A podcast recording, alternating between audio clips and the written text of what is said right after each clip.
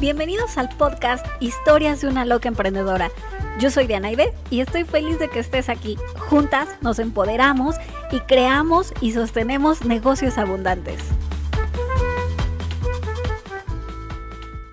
Hola, ¿qué tal? Yo soy Diana Ibe y te doy la bienvenida desde la Ciudad de México al episodio número 19 de Historias de una loca emprendedora.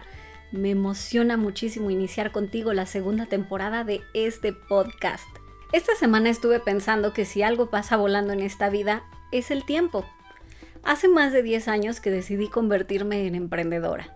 Hoy miro hacia atrás y con mucha nostalgia me pregunto, ¿qué he aprendido de todo esto? ¿Valió la pena tomar este camino? ¿Continúo así? Siento cómo nace un suspiro mientras te confieso estas preguntas. Porque no solo decidí emprender, también decidí motivarte a que lo hagas y no solo eso, te puedo acompañar a hacerlo con las sesiones de coaching de negocios en línea que tú puedes reservar muy fácil con unos cuantos clics desde la comodidad de tu casa. Cada vez tengo más alumnas, más horarios cubiertos y me siento más comprometida a ser una generadora para cada una de ellas. Mi corazón y mi energía está con ellas y también contigo.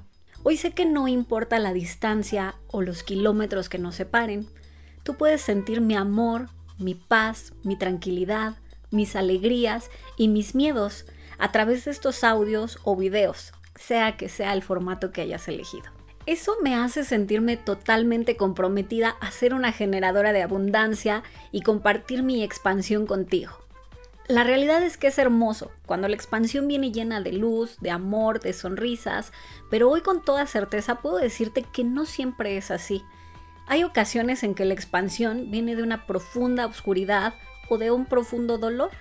Si ya decidiste emprender, te darás cuenta que el camino viene rodeado de milagros, risas, sorpresas y muchas personas nuevas. Pero también viene acompañado de ansiedad, miedo, depresión y angustia.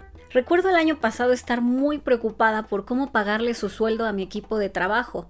Si los clientes no me estaban pagando a mí, porque ya sabes, pandemia. Y así podría seguir contándote muchas historias y ejemplos más. Pero por ahora prefiero contarte los tres pilares que me han sostenido en este camino de emprendedora. El primero es el poder. Eres más poderosa de lo que te han contado. Eres más poderosa de lo que tú crees. La primera vez que repetí esta frase viéndome al espejo, lloré como no tienes una idea.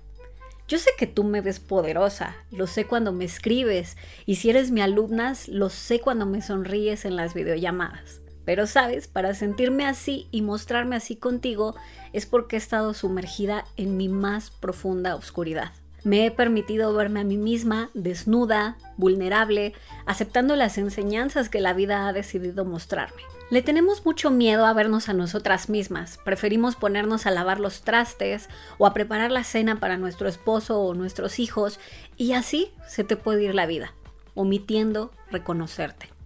La realidad es que cuando te permites habitar en tu oscuridad, viene una gran recompensa. Te vuelves poderosa. Y querida, déjame decirte algo. Si en verdad quieres tener un negocio exitoso y abundante, necesitas volverte poderosa y gritar a los cuatro vientos, soy una mujer poderosa. ¿Qué importa si te etiquetan de ególatra, egoísta o loca? ¿Qué importa si te dejan o te abandonan? Le tenemos mucho miedo al que dirán, le tenemos mucho miedo a quedarnos solas. Y es que mamá nos enseñó a que el arroz saliera perfecto, pero no nos enseñó a sentirnos poderosas. ¿Cómo lo iba a hacer si a ella tampoco se lo enseñaron? La realidad es que ya eres muy poderosa. Mira a tu alrededor, Ve el hogar que has construido, pon atención en todo el amor que entregas en forma de comida, en la ropa limpia que huele bonito y en forma de consejos llenos de nostalgia. Sigue trabajando en tu poder y no lo vuelvas a esconder nunca. Mi segundo pilar es la disciplina. No te voy a mentir, antes creía que era la motivación. La realidad es que la motivación está sobrevalorada. Las redes sociales nos muestran falsas felicidades que nacen a partir de posesiones o de millones de seguidores. La realidad es que ninguna de las dos es mala. Al contrario, deseo que cada billete que hay en tu bolsa se multiplique tanto como tú lo deseas. Y espero que tu negocio impacte a millones de personas. La realidad es que aun cuando eso suceda, No todo el tiempo vas a estar motivada. Es parte de la naturaleza humana. Se vale estar enojada, se vale estar triste, se vale estar ansiosa. Lo que no se vale es que esas emociones te hagan abandonar tus sueños. Entonces, ¿cómo diablos haces que las cosas sucedan cuando estás mal? Con disciplina. Te lo digo por experiencia propia. Aún con llanto en los ojos, me obligo a salir de la cama, hacer ejercicio, meditar, llenar mi diario de gratitud y en mi cabeza solo me repito, un paso a la vez, Diana. Tú puedes.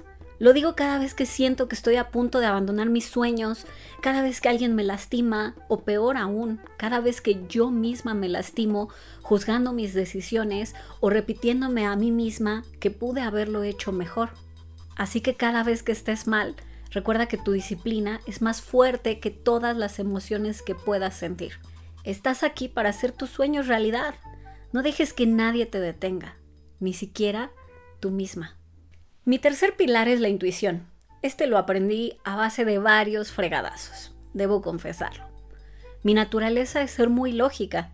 Todos los días tomo decisiones basadas en los datos y cada día busco perfeccionarme más en mi manera de estudiarlos y evaluarlos. Mi despacho de diseño y marketing está basado en ello, en mi capacidad de analizar los datos para crear anuncios de Facebook, para llevar redes sociales o para manejar crisis de las marcas. Entonces, ¿Cómo puedo decirte que mi tercer pilar es la intuición? Aprendí que mi corazón y mi mente tienen que estar conectadas para que las cosas salgan bien. Y sé que lo sabes. Has tomado muchas decisiones basadas en tu lógica y fallaron catastróficamente. Si haces memoria, te darás cuenta que tu corazón decía lo contrario que tu cabeza.